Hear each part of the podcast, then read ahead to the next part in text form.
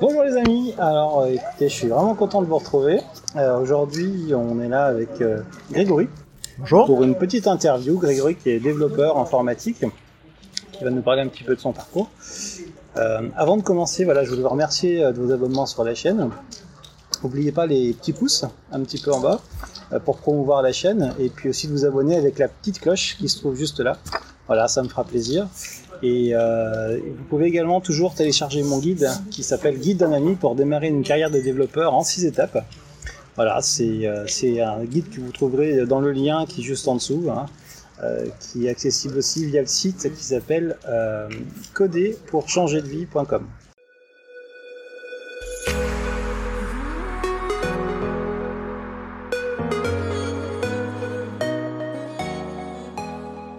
Donc voilà, Grégory, je te remercie d'être euh, d'être là avec moi. Bah de rien. Alors, euh, pour la petite histoire, on se connaît, hein, on est amis avec Grégory.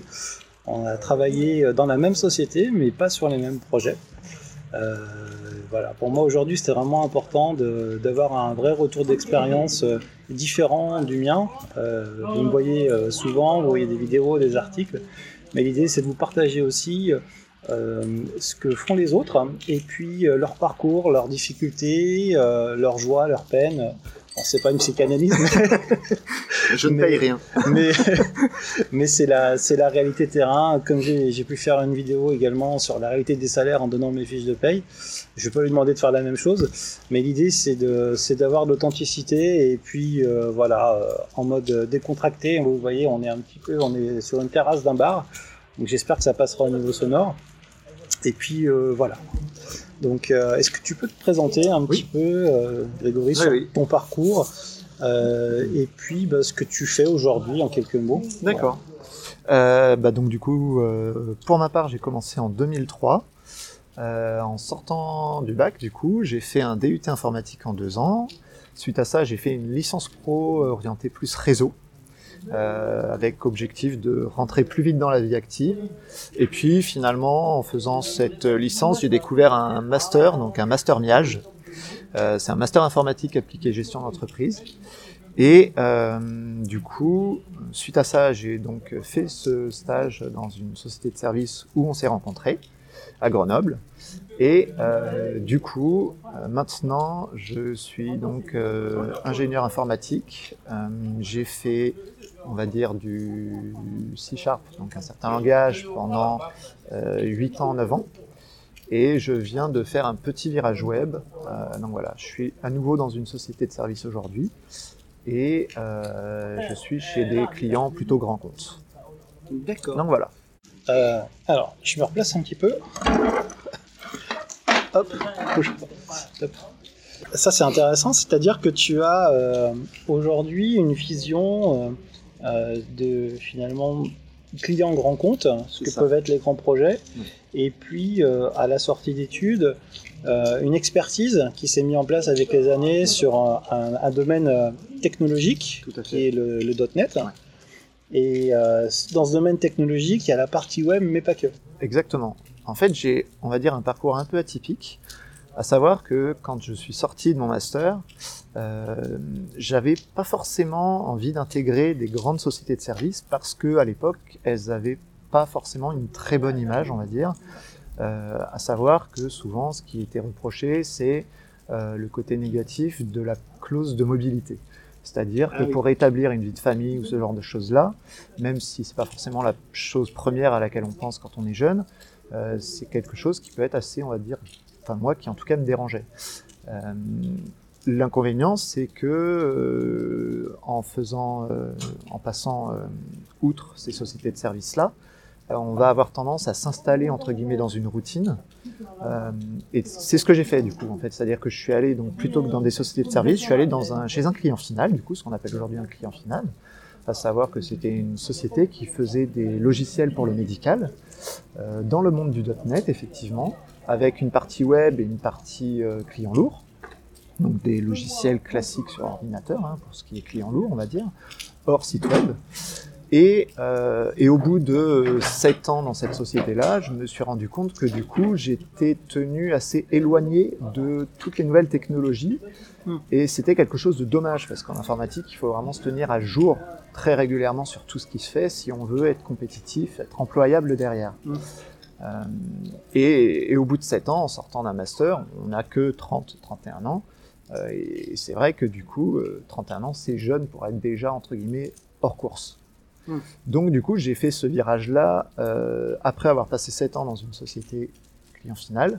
Je me suis dit, là, c'est le moment de faire un virage. Il faut réintégrer, on va dire, entre guillemets, une sorte de parcours classique et, euh, et, intégrer une société de service qui permet euh, beaucoup plus qu'avant, je trouve, euh, beaucoup plus qu'à l'époque où je suis sorti de mon master, mhm. euh, d'avoir de multiples possibilités sans forcément de clauses de mobilité, ou disons qu'elles sont vraiment très peu utilisées aujourd'hui. Mhm. C'est vraiment très très rare. Ça arrive, mais en fait, il y a un tel, un tel rayonnement des sociétés de services que, au final, elles ont très peu euh, l'usage de, de, cette clause-là. Mhm.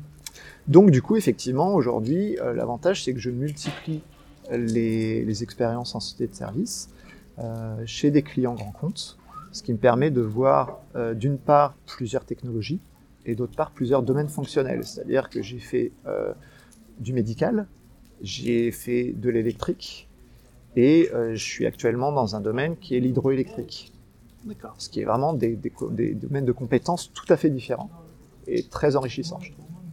Et est-ce qu'il faut que tu comprennes euh, le fonctionnement des choses pour pouvoir coder Alors, tu peux coder sans connaître euh, le métier Alors, il y a, on va dire qu'il y a différents niveaux. Euh, c'est indispensable, je pense, de comprendre le domaine fonctionnel du client pour pouvoir répondre au mieux à ses besoins. sans ça, ça sera très compliqué, c'est-à-dire que ce sera effectivement du code pour le code, mais c'est en général pas ce qui, recherche, ce qui est recherché au niveau du client. Le client a souvent tendance à, et c'est logique, à vouloir quelqu'un qui comprenne son mode de fonctionnement, sa façon de penser, sa façon de travailler de tous les jours, pour pouvoir effectivement derrière développer un logiciel qui soit en attente, en, correspondance à ses, à ses attentes, mhm. et, euh, et, voire même qui parfois précède ses attentes. Mhm. Ce qu'il faut bien comprendre, c'est qu'aujourd'hui, quand on est effectivement euh, développeur, mhm. euh, que ce soit ingénieur, que ce soit pas ingénieur, peu importe, ça change rien. Ce qu'il faut comprendre, c'est qu'aujourd'hui, euh, le, client va euh, avoir un mode de fonctionnement dans son métier. Et euh, le but du développeur, ça va être donc de comprendre effectivement ce mode de fonctionnement et d'anticiper ses besoins. Parce mm. qu'un développeur a un devoir de conseil aussi auprès du client. Donc ça permet d'avoir un métier un peu plus riche que le technique. Exactement. Qui est déjà bien riche. C'est ça. C'est un métier qui est extrêmement riche fonctionnellement parlant. On découvre plein de domaines qu'on n'aurait jamais pu découvrir si on avait fait un autre métier où on aurait été vraiment dans une case fonctionnelle bien précise. Là, l'avantage de l'informatique, c'est que ça permet effectivement d'avoir euh, plein de, cordes à son arc, on va dire, fonctionnelles. Et, et c'est un enrichissement aussi personnel, parce qu'on découvre des choses qu'on n'aurait pas du tout imaginées autrement. Et au-delà de ça, techniquement, effectivement, on se fait aussi effectivement assez plaisir, parce qu'on peut aborder plein de technologies différentes. Euh, qu'on n'aurait pas pu voir autrement. Et on a derrière effectivement la possibilité de se spécialiser soit dans une expertise, on va dire, fonctionnelle chez différents clients, soit une expertise plus technique, c'est-à-dire tout ce qui est architectural, auquel cas on, ira moins, on va dire, je pense, vers le fonctionnel chez le client, mais plus vers la mise en place de la structure du logiciel. Voilà. D'accord. Et euh, je vais revenir un petit peu sur la clause de, de mobilité. Euh, faut, c'est pour expliquer un petit peu à tout le monde. Euh, dans les contrats, euh, quand vous signez un contrat en général, une société d'informatique en France, vous avez une clause de mobilité qui dit que si votre employabilité est pas bonne là où vous êtes, c'est-à-dire que si on ne trouve pas une mission là où vous êtes, il est possible de vous envoyer travailler ailleurs en France. Mettons que vous êtes à Lyon, vous pouvez aller travailler à Paris pendant une semaine, pendant deux semaines ou pendant plusieurs mois. Et si vous n'êtes pas d'accord, bah, ça veut dire que vous n'êtes pas d'accord avec le contrat, et donc le contrat s'arrête. En pratique, en général, l'employabilité est bonne. Euh, cette clause, elle est utilisée, euh, elle n'est pas à l'avantage de l'employeur de vous envoyer loin, parce que s'il vous envoie loin, il va payer des charges, il va payer des frais de déplacement, il va payer l'hôtel, et donc du coup, euh, bah, ça sera pas rentable, ça sera plus rentable pour lui d'avoir quelqu'un qui est à côté, en fait, finalement, quand il faut être chez le client. Mais ça permet à une entreprise, euh, quand elle a quelques mois où il y a un peu moins de projets, de pouvoir euh, démobiliser les gens euh, pour pouvoir continuer à faire des projets et à rentrer du cash, plutôt que de fermer la moite pendant quelques mois, virer tout le monde et rembaucher tout le monde. Donc c'est une forme de souplesse. Il y a un petit travers qui peut exister au- aussi, et qu'il faut dire la vérité, qui, qui peut arriver, c'est quand il y a des personnes euh, qui, sont, euh, qui veulent être mises de côté.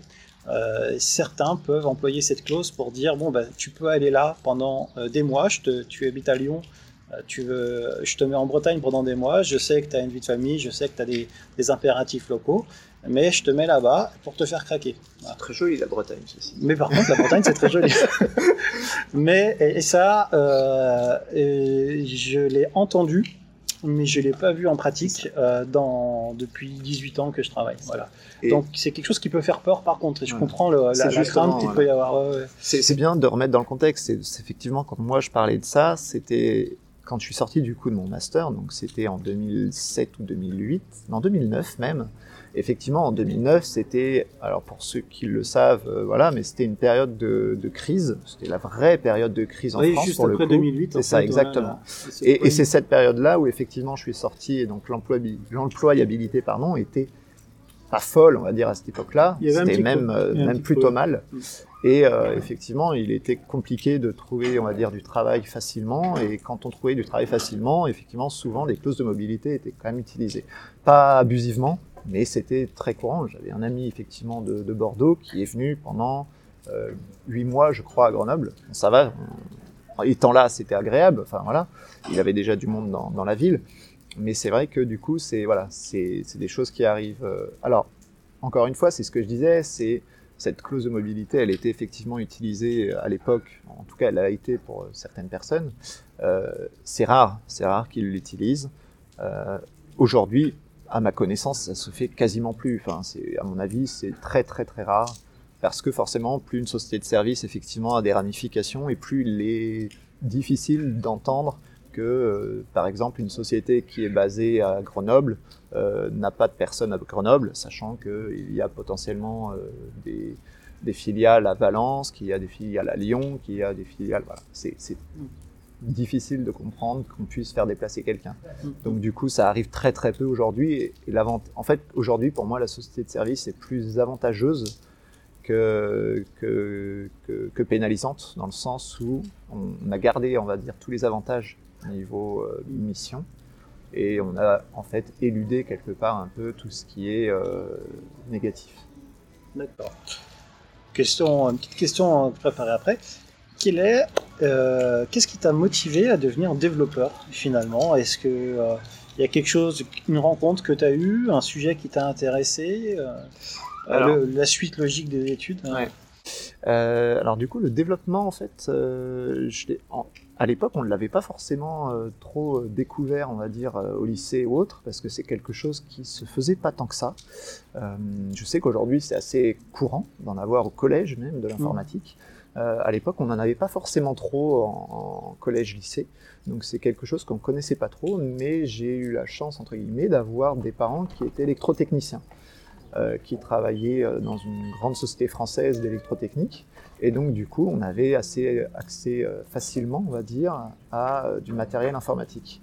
Donc, Mm. du coup, j'ai eu quand même un ordinateur assez tôt. Euh, et du coup, j'ai pu, on va dire, euh, m'amuser avec, euh, sans forcément faire de développement, hein, mais m'amuser comme n'importe quel enfant frais avec un ordinateur quand tu es jeune. Et du coup, c'est vrai que c'est quelque chose qui m'intéressait pas mal. Et on va pas se mentir, effectivement, en sortant de lycée, ou en sortant de collège en tout cas, on ne sait pas forcément sur quoi s'orienter. Mhm. Euh, L'orientation est assez difficile quand on est jeune. Enfin, pour ma part, en tout cas, ça a été le cas.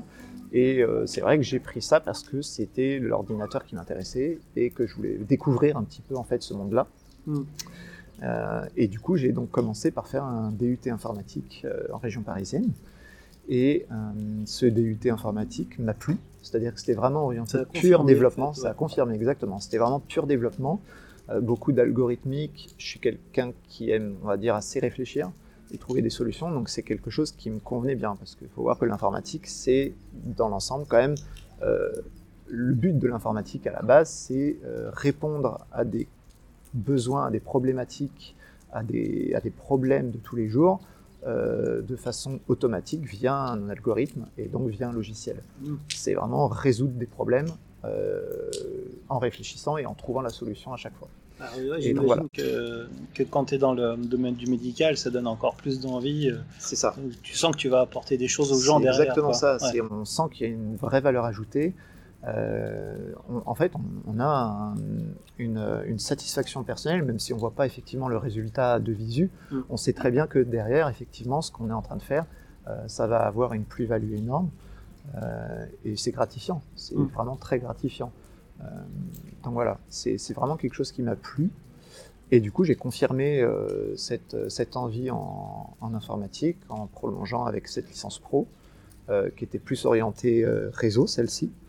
Et ensuite, derrière, avec un master, parce que j'avais pas forcément envie de rentrer tout de suite non plus dans la vie active, hein, on va pas se mentir. Et que du coup, ça permettait de faire deux années supplémentaires et d'apprendre un peu plus aussi, parce que c'était. En fait, ce qu'il faut voir, c'est que le DUT et la licence sont trois années qui sont très techniques Mhm. vraiment très orienté technique, apprentissage, c'est le début. Mhm. Donc forcément, on a plein de choses à apprendre, des technologies nouvelles à apprendre. Euh, donc voilà, pas mal de petits projets à droite à gauche.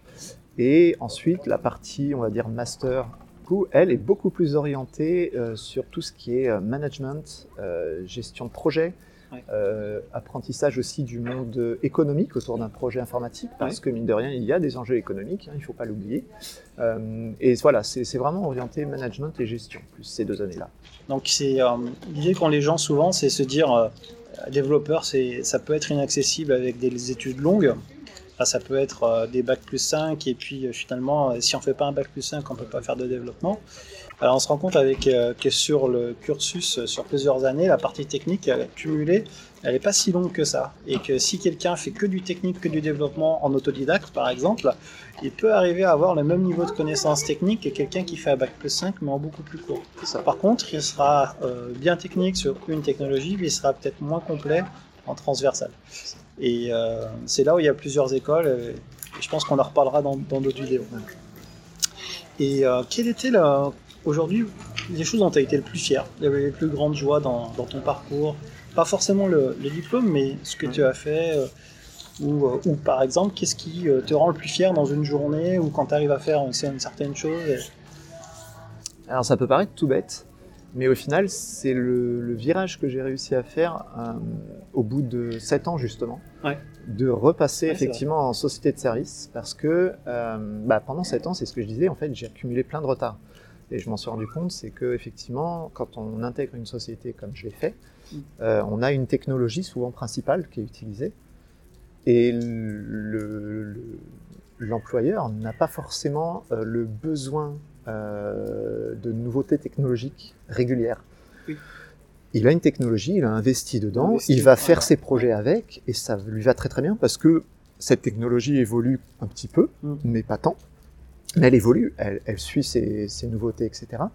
Euh, et du coup, il a investi de l'argent dedans, il veut que ce soit rentable, donc il n'a pas forcément d'intérêt majeur à suivre toutes les nouveautés technologiques comme on aime faire nous en général quand on est plutôt passionné de science et ce genre de choses. Donc du coup, euh, pendant sept ans, en fait, j'ai énormément capitalisé, énormément gagné en connaissance sur cette technologie-là, mais en contrepartie, j'ai perdu quelque part euh, de la connaissance sur tout ce qui gravitait autour et que Mm. je ne connaissais pas forcément. Alors, je connaissais parce que je m'y intéressais vite fait à côté, comme ça, le week-end, un peu, le soir, etc. Mais j'ai pas vraiment pu l'utiliser dans un domaine professionnel. Mm. Et donc, la, la fierté entre guillemets que j'ai aujourd'hui, c'est que effectivement j'ai réussi à me dire, bah non, stop, on sort de son confort, on arrête, parce que j'aurais très bien pu rester 15 ans, 20 ans, 30 ans dans Mhm. cette société, il n'y avait aucun problème pour ça. Mais je me suis dit, non, il faut sortir de ce confort-là, se remettre en question et se dire, non, stop, tu reviens dans un, un domaine où tu apprends plein de choses. Ça va être dur au début, Mhm. parce que je vais avoir énormément de retard sur plein de choses. Mais c'est pas infaisable. C'est très loin de la. Enfin, c'est vraiment facilement faisable quand on est assez ouvert en fait à la découverte, Mhm. à l'apprentissage et qu'on est curieux. Mhm. Ce qui est important, c'est vraiment d'avoir une curiosité intellectuelle sur tout ce qui existe Et, et souvent, de toute façon, on arrive sur des projets où on a des gens euh, qui, entre guillemets, trempent dans ce domaine-là depuis un moment Mhm. et qui, du coup, euh, aiment faire découvrir aussi Mhm. et qui vont avoir une facilité à te communiquer les choses, à t'apprendre les choses. Mm. Et donc, du coup, au final, on se refait vite une culture générale, on va dire, sur ce domaine-là, Mhm. sur tous ces domaines qui existent autour. Et, euh, et donc, du coup, c'est pour moi ça la fierté que j'ai aujourd'hui, c'est vraiment d'avoir pu sortir de ce confort de vie et, euh, et retrouver euh, des challenges de tous les jours, en fait. Et donc du coup, bah, ma question un petit peu inverse, c'est quelle est la chose que tu as trouvé la plus dure ou est-ce que c'est pas la même chose qui t'apporte autant de grade Alors, euh, non, pour le coup, ce que j'ai trouvé le plus dur, c'est encore quelque chose de différent. C'est une expérience, la toute première expérience que j'ai eue, en fait, avant d'intégrer ma première société. Ouais. Euh, avant d'intégrer, enfin, juste en sortant, du coup, de, mon- de mon stage de master euh, où on s'est rencontrés, Ouais. j'ai euh, fait un an, j'avais oublié, mais j'ai fait un an dans une société de service, mais qui n'était pas vraiment une grosse structure, on va dire, sur la vie où je suis aujourd'hui. Ouais. Et, euh, et du coup, en fait, on était euh, 7 ou 8 développeurs seulement sur, euh, sur cette ville-là. Et euh, en sortant, j'ai été directement mis chef de projet euh, sur un projet qui a duré donc un an. Et en fait, c'était beaucoup trop jeune pour être chef de projet. C'est-à-dire que pour le coup, j'avais fait le master pour être chef de projet en sortant. Mhm. Euh, j'avais fait les études qui vont bien pour aujourd'hui. Si on regarde les diplômes, j'avais la connaissance, Ouais. mais je n'avais aucune expérience. et, et mine de rien, je pense, et j'en suis persuadé aujourd'hui encore, que l'expérience est indispensable pour être chef de projet. C'est-à-dire qu'on ne peut pas sortir aujourd'hui d'un diplôme et dire je suis chef de projet, je fais chef de projet. En tout cas, pas tout seul sur un projet. Mm. Euh, et c'est quelque chose qui, du coup, euh, a mis un coup au début. Hein, on va pas se mentir. Hein, la première année a été vraiment dure. À Ouais. savoir qu'il y a eu beaucoup de travail à fournir. Euh, c'est une période où j'ai été entre guillemets un peu naïf, c'est-à-dire que quand on sort des études, on a envie de bien faire, on a envie de Mm. démontrer qu'on sait faire, donc on met énormément d'énergie dans le travail. Et j'ai fait cette erreur-là hein, que je ne refais plus forcément aujourd'hui, qui est de vraiment se mettre à corps perdu dans le travail.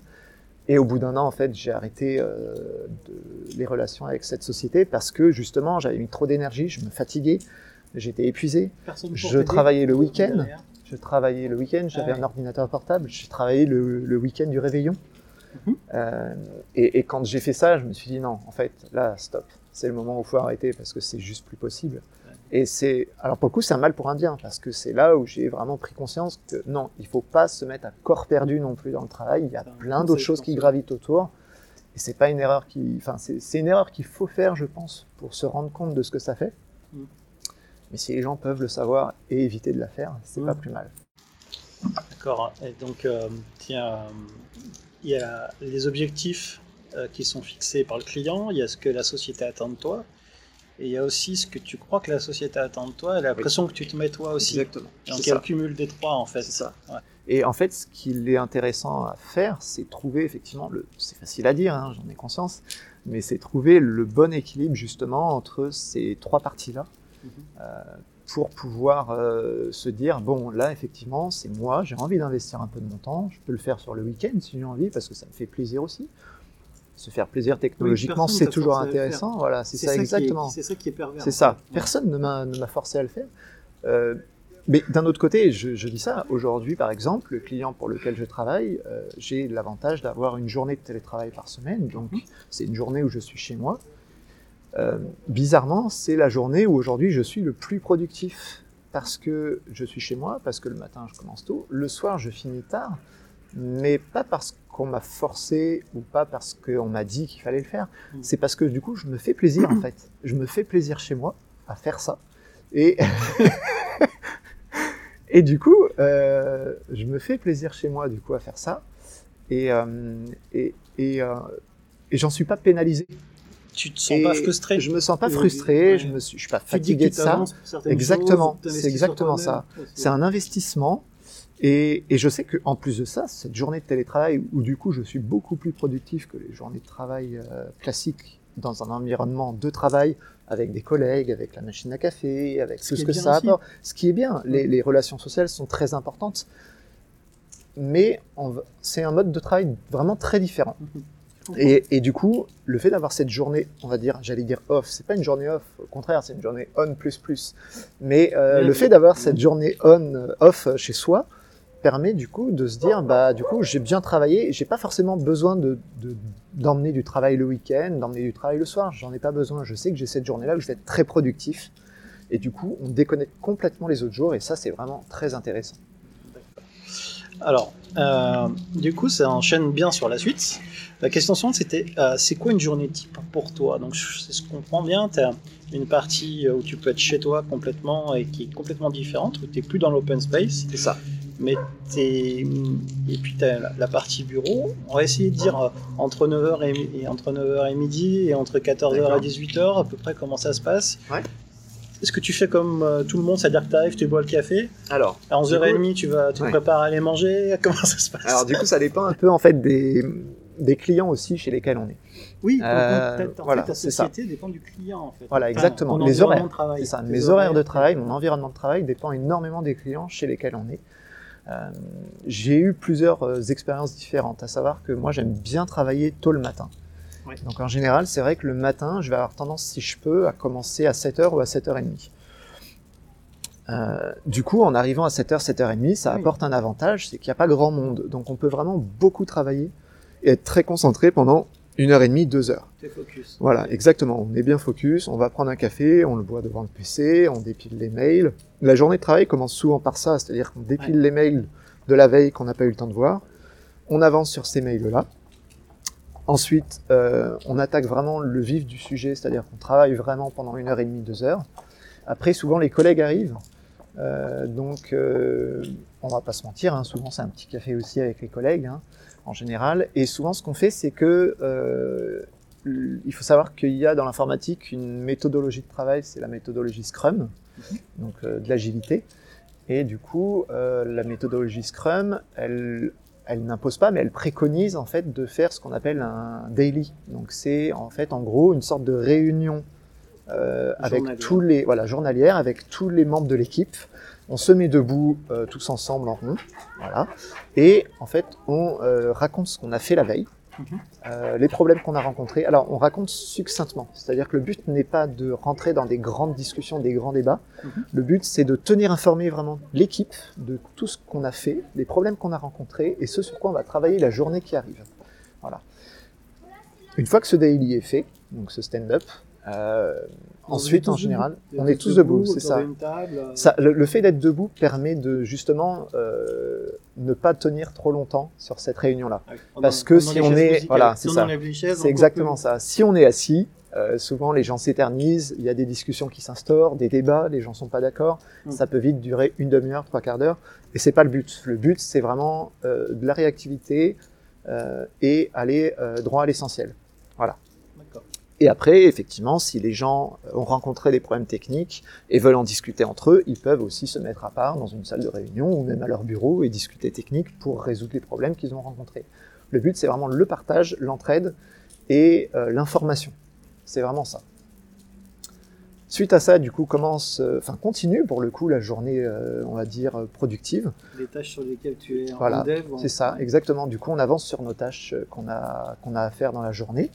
Euh, donc souvent, on prend ces tâches euh, depuis euh, un logiciel ou depuis un grand tableau blanc, puisque c'est basé sur la, la méthodologie Scrum. Un système de post-it pour prendre des tâches, les déplacer quand elles sont faites, les déplacer quand elles sont attestées, ce genre de choses-là. Et donc on avance sur ces tâches-là, on résout des problèmes, on avance sur nos tâches en cours. Ensuite arrive la pause déjeuner où on va effectivement déjeuner avec les collègues. Et euh, l'après-midi se, se déroule plus ou moins de la même façon, c'est-à-dire que bah, parfois on a effectivement des réunions à, faire avec les, collègues, euh, et sinon le reste du temps c'est voilà du développement euh, et arrive le soir. Et le soir avec le départ, hein, bien sûr. Je, t'écoute, hein, mais je vérifie bien. Que ça enregistre. on, est, on est en direct. Hein. Enfin, on est en direct. On n'est pas en direct. Voilà. Nous sommes en direct, pas de problème. Live, direct. On est en live. Nous sommes des professionnels, monsieur. Exactement, bien Non, sûr. On n'est pas là pour rigoler, on n'est pas là pour se faire plaisir. Attention. Euh, ok, et donc ton après-midi euh, va continuer là-dessus. Euh, ponctué de pause café, bien sûr. Ponctué de pause café. Tout à fait, c'est important. Dans le milieu informatique, il y a beaucoup de pauses café. La pause café et tu as des tâches de développement. Euh, c'est ça. Voilà. Et euh, qu'est-ce qui te plaît le plus et qu'est-ce qui te plaît le moins dans ce que tu fais en ce moment? Tu parlais à un moment de. Tu as été quelques années euh, dans une société où tu étais axé sur un pôle technologique, tu avais l'impression que le reste de l'informatique commençait, continuait à évoluer sans toi. Là, tu es en plein dans le bain, j'imagine que tu as plein de techno à ingurgiter, à se mettre à jour, etc. Euh, qu'est-ce qui te plaît le plus Qu'est-ce qui te plaît Bon, je te dis ça parce que je sais que moi, il y avait des, projets parfois où euh, il y avait des tâches à faire que je trouvais vraiment pénibles, rébarbatives, et des tâches que je trouvais passionnantes, je voyais pas la journée passer. Est-ce que ça te fait pareil, toi? Je pense que ça, justement, c'est quelque chose qui est assez, euh, on va dire, classique en informatique. C'est inhérent à ce métier-là, c'est-à-dire que on va avoir effectivement des tâches où il va falloir créer des algorithmes, pondre des solutions pour des problèmes et et c'est souvent ça qui nous a poussé à faire ce métier-là, d'ailleurs, en mhm. général. Euh, et ça, c'est vraiment des choses qui sont très intéressantes et, et captivantes. Apprendre un nouveau langage, c'est vraiment quelque chose qui est très intéressant et très gratifiant. Et c'est tout bête, mais même s'il n'y a rien d'exceptionnel qui sort pour le client ou pour l'employeur, euh, bah pour nous, c'est, enfin moi, c'est quelque chose que j'aime, c'est gratifiant, c'est que j'ai appris quelque chose de nouveau et j'en suis fier.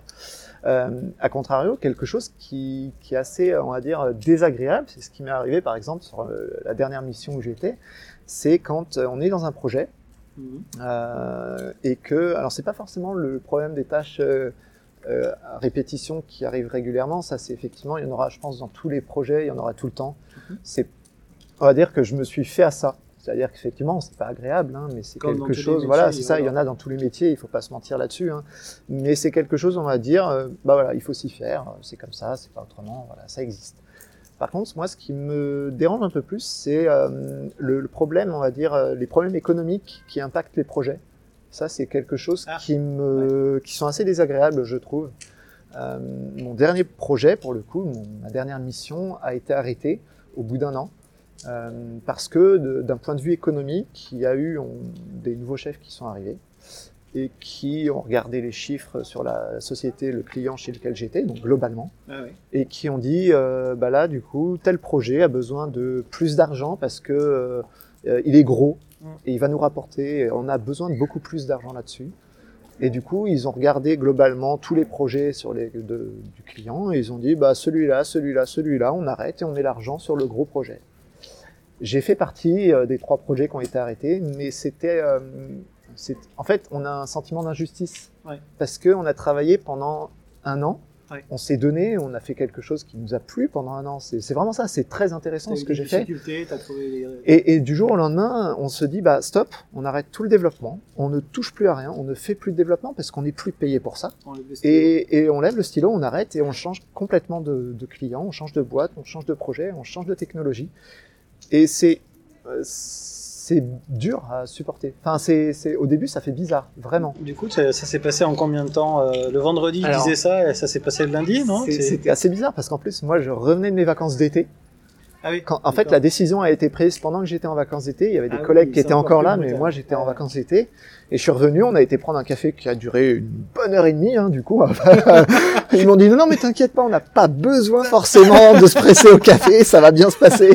Je fais d'accord, ok. Au début, j'arrive, on me dit ça.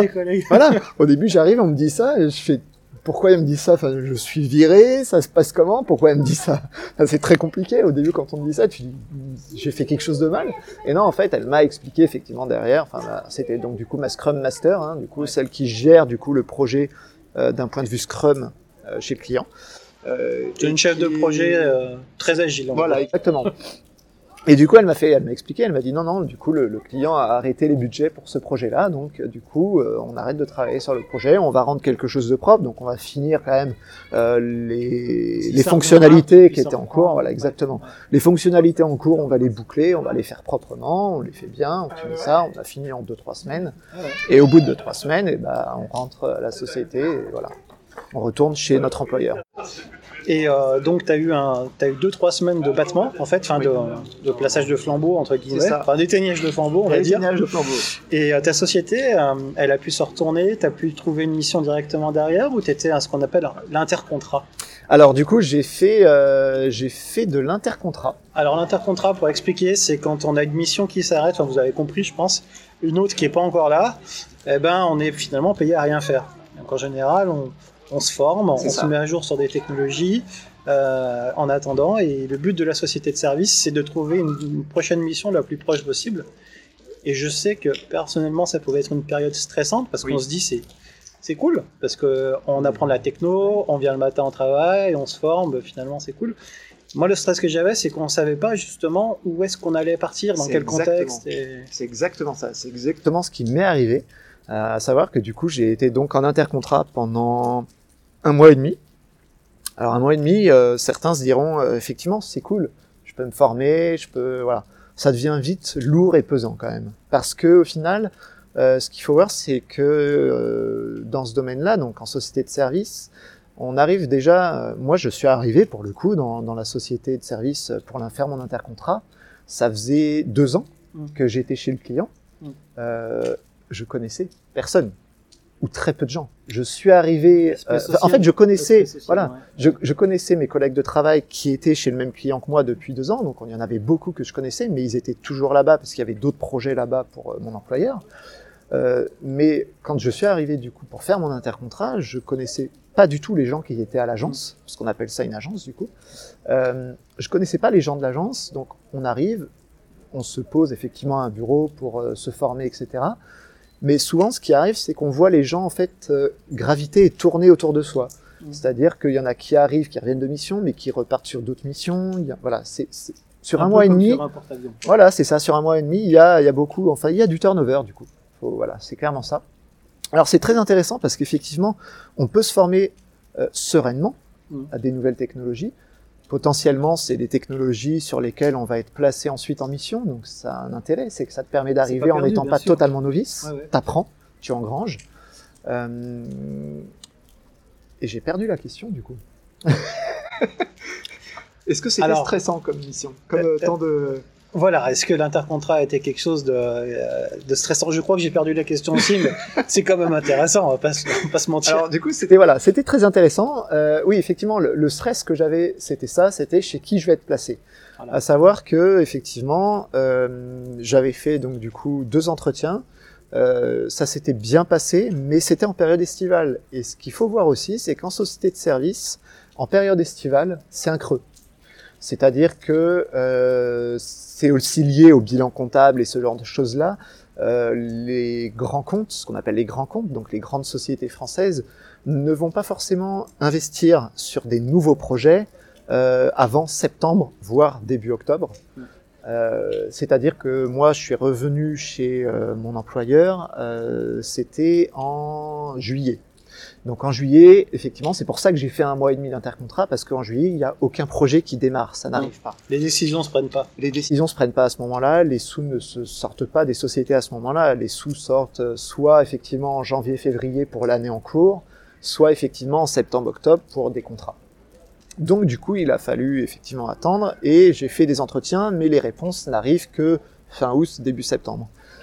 Donc du coup, c'est une période où effectivement, on va au travail, on apprend plein de choses, c'est très intéressant, on est très détendu, euh, ce qui permet d'encore mieux apprendre du coup, donc c'est pas plus mal. Il n'y a pas de stress, il n'y a pas tout ça. Mhm. Mais euh, à contrario, on a quand même l'appréhension de se dire où est-ce que je vais être envoyé? Euh, J'ai la chance d'avoir été envoyé pour le coup à un quart d'heure euh, en voiture à peine de chez moi, donc c'est très intéressant. Euh, mais ce n'est pas le cas mal. pour tout le monde. Voilà, c'est ça. mal, Non, voilà. non, c'est pas négatif. Hein, ça peut être très très positif. Moi, ça fait euh, du coup maintenant euh, trois ans et demi que je suis en société de service. La mission la plus loin, la plus éloignée que j'ai fait de chez moi, euh, c'était à 20 minutes en voiture. Hmm. Non, j'en ai oublié une. Ah. La toute première, qui était à une heure de voiture de chez moi, C'est vrai. que j'ai fait pendant deux ans. vrai. Je me demande comment j'ai fait pour l'oublier d'ailleurs. mais euh, non, non, oui, C'est vrai que j'ai eu cette contrainte-là, mais c'est c'est moi qui l'ai bien voulu. C'est-à-dire qu'on me l'a proposé, on m'a dit t'es pas obligé, j'ai voulu la faire pour faire mes preuves. Euh, voilà. Euh, j'ai appris énormément pendant deux ans dans, dans cette société-là, dans le médical, une belle société. Euh, j'ai appris énormément. Par contre, effectivement, au bout de deux ans, j'ai dit bon, voilà, une heure de trajet tous les jours. J'avais quitté la région parisienne à la base pour ça, puisque je suis de région parisienne à l'origine. J'ai quitté la région parisienne pour ne pas avoir taux de tran- Oh là. J'ai quitté. C'est bon. J'ai quitté la région parisienne pour ne pas avoir trop de temps de transport, effectivement. Euh, et là, une heure euh, le matin, une heure le soir, ça commençait à faire beaucoup. Ça Mhm. peut paraître tout bête pour certains, mais c'est vrai que pour moi, je suis venu là où je suis aujourd'hui pour une- avoir une qualité de vie.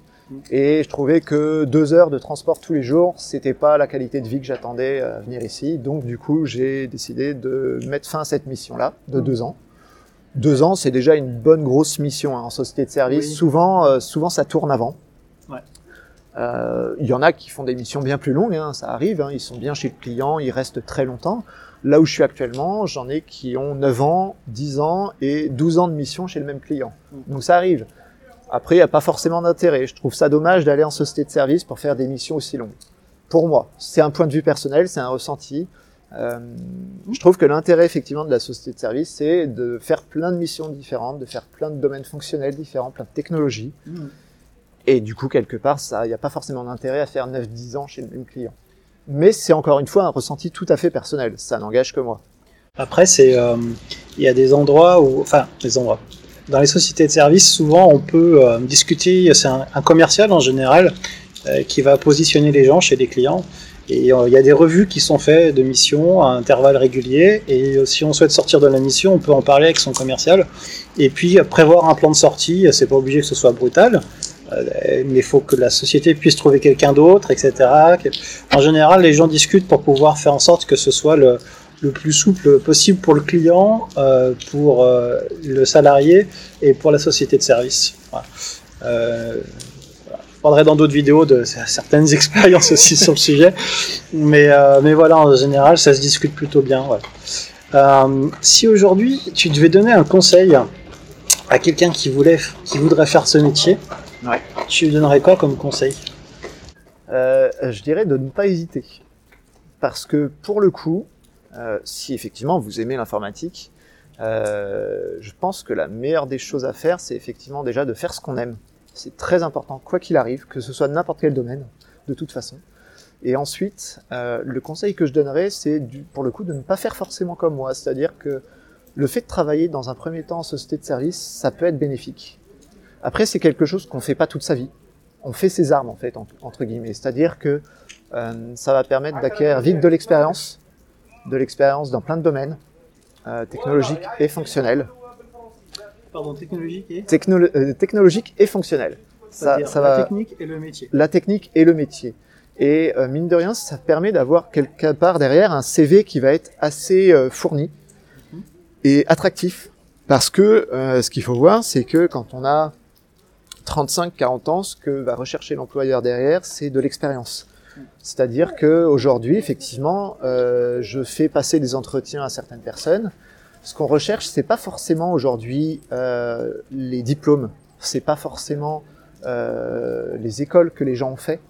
C'est beaucoup plus ce qui est la façon de réfléchir, l'expérience que les gens ont, c'est-à-dire est-ce que la personne réfléchit bien, est-ce qu'elle a beaucoup d'expérience? Parce que forcément, l'expérience euh, t'amène à voir des problèmes, à résoudre des, des- des problèmes, À trouver les les, solutions, les anticiper.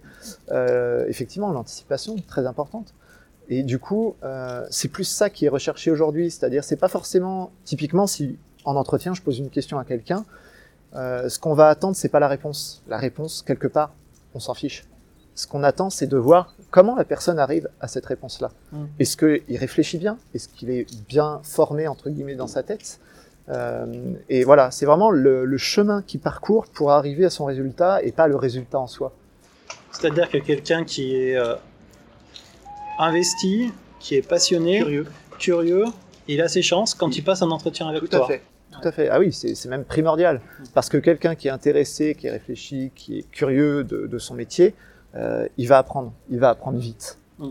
Euh, alors que quelqu'un qui est effectivement très studieux, très, euh, j'allais dire, écolier, entre guillemets, euh, c'est bien, mais ça fait pas tout. C'est pas forcément le, le par cœur suffit pas. C'est pas l'informatique n'est de toute façon pas un, un domaine de par cœur. C'est-à-dire que quand on passait des partiels euh, à l'époque, euh, on n'avait pas forcément accès à Internet. C'est-à-dire qu'effectivement, on faisait euh, des algorithmes sur papier, on les écrivait sur papier et on n'avait pas moyen de vérifier que ce qu'on écrivait était cohérent. On n'avait pas moyen de voilà c'est quelque chose qui était euh, certes intéressant parce que ça permettait de voir comment la personne réfléchit à l'écrit, euh, mais pour moi ça n'avait pas de logique parce que l'informatique est un, un, domaine où on a un ordinateur, on a une façon de vérifier que ce qu'on écrit n'est pas bête, Mhm. on a une, euh, une possibilité euh, de, de corriger, d'apprendre vite, de découvrir des nouvelles solutions très facilement à portée de main. Aujourd'hui c'est encore plus vrai avec les téléphones et ce genre de choses-là. Et, euh, et, et voilà, c'est vraiment euh, je me suis perdu dans ce que je raconte du coup, mais euh, mais Non, c'est euh, quelqu'un qui, a- qui en veut, euh, qui est curieux. Oui, Euh, voilà. Il a toutes ses chances. euh, il a toutes ses chances parce Et- que il a des moyens d'apprendre très facilement, il a des moyens de chercher très facilement des solutions à ce qu'il qu'il a comme euh, comme problème à résoudre. Et, euh, et, et du coup, il, il a toutes ses chances. Le par cœur aujourd'hui ne sert à rien en informatique. Mm. On on n'a aucune aucun besoin entre guillemets de connaître par cœur des choses. Tu veux dire que s'il n'a pas, la le sa- logique. s'il a pas le savoir, il a le pouvoir de savoir. Exactement, c'est exactement ça. Il a tout à fait le pouvoir de savoir. Je l'aime bien, celle-là. pas mal. On se la garde. J'avoue que elle est pas mal. Et euh, tu disais que euh, si tu devais conseiller quelqu'un à quelque chose, à- enfin quelqu'un qui veut devenir développeur, si tu devais donner un conseil, tu lui dirais de pas faire comme toi. En partie, Ouais. en commençant par les, en- Ouais. plutôt en se faisant la main sur les SS2I. Tout à fait. Et euh, si on revenait en arrière dans le dans le passé et que tu pouvais te parler à toi-même, à toi-même, Ouais. c'est quoi toi le conseil que tu te donnerais? Alors c'est bête et je dirais ne change rien. Ouais. Parce que pour le coup, alors c'est c'est un peu bête. Hein, je pense que c'est pas la réponse qui était euh, voilà. C'est une Mais c'est ça. Mais en fait, je pense que c'est ce qui ce qu'on fait notre expérience qui du coup fait ce qu'on fait ce qu'on est aujourd'hui. Et, donc du coup, euh, j'aurais pas eu ce parcours-là, j'aurais peut-être pas le même ressenti aujourd'hui, la, même façon de, voir les choses, de penser les choses. Et au final, je suis content d'avoir fait ce que j'ai fait parce que, certes, j'ai fait des erreurs, hein, mais comme tout le monde. Et je pense que c'est grâce aux erreurs qu'on apprend aujourd'hui à à avancer correctement. Et du coup, alors, c'est sûr que s'il y avait un idéal, je dirais, bah non, arrête. Mais entre parenthèses, le fait qu'une société de service peut t'envoyer à droite à gauche aujourd'hui, fais-le. Tu vas apprendre, des voilà, si voilà, exactement. C'est ça. Tu peux toujours changer, quoi qu'il arrive, n'importe quand, tu peux changer. Si ton métier ne te plaît pas, tu peux changer. C'est pas infaisable, c'est tout à fait faisable. Il y a plein de sortes de métiers. Que ce soit ce domaine-là, que ce soit d'autres domaines, on va dire, un peu intellectuels, puisqu'ils sont classés comme ça, on va dire aujourd'hui, mais même des métiers manuels. Personnellement, je sais que je ferai pas, je ne pense pas vouloir faire de l'informatique toute ma vie, très loin de là. Euh, j'ai, voilà, je n'ai, entre guillemets, aucune limite, c'est-à-dire que euh, si à 50 ans j'en ai marre, mais vraiment marre de l'informatique, je me reconvertis sans problème dans un métier manuel. Il y a des domaines comme ça que j'adore, qui me font très envie. Euh, et voilà, c'est, il y a plein de domaines très enrichissants autres que, que l'informatique. C'est un domaine qui est très intéressant, mais aujourd'hui, je pense pas que j'en ferai toute ma vie. Voilà, clairement. D'accord. Ce qui t'anime, ce qui t'a- le feu sacré que tu as en toi qui te permet de faire de l'informatique aujourd'hui, tu l'utiliseras pour faire autre chose demain. Exactement. L'important, c'est de se faire ça. plaisir. Encore une fois, c'est la curiosité euh, de découvrir plein de nouvelles choses, de se faire plaisir avant tout. C'est le primo, enfin c'est moi, pour moi, c'est vraiment le primordial, vraiment se faire plaisir avant tout. Et, euh, et si on se fait plus plaisir dans ce qu'on fait, bah, arrêtez. Faut pas, ça sert à rien de continuer, de persister, de De se dire ça va aller, ça va le faire. euh, Dans un an, ça va aller mieux. Si ça fait un an, six mois, un an, un an et demi que ça ne va pas, faut arrêter, faut changer, faut faire autre chose. C'est encore une fois, effectivement, comme tu dis, le feu sacré. C'est c'est tout bête comme expression, mais c'est vrai que si c'est quelque chose qui nous fait plus envie le matin quand on va au travail, il faut arrêter. Ça sert à rien de se faire mal pour rien. Ça marche. Il y a bien d'autres domaines où on peut se faire mal pour rien. J'imagine. bon, mais je te remercie Grégory, c'est c'est un une interview très sympa. Euh, J'espère que ça vous donne une vision euh, terrain euh, différente, en tout cas complémentaire. N'hésitez pas, hein, les petits pouces en bas, la petite cloche pour l'abonnement. Et puis, bah, je le rappelle, hein, vous avez toujours mon guide, guide d'un ami pour démarrer une carrière de développeur en six étapes. Il faut remettre le lien dans la, la vidéo en bas. Et puis, euh, bah, je pense qu'on va aller manger. hein. Oui, je crois. Puis moi, je vais remettre un peu parce que j'ai froid. Et puis, je vous dis à bientôt. À bientôt. Ciao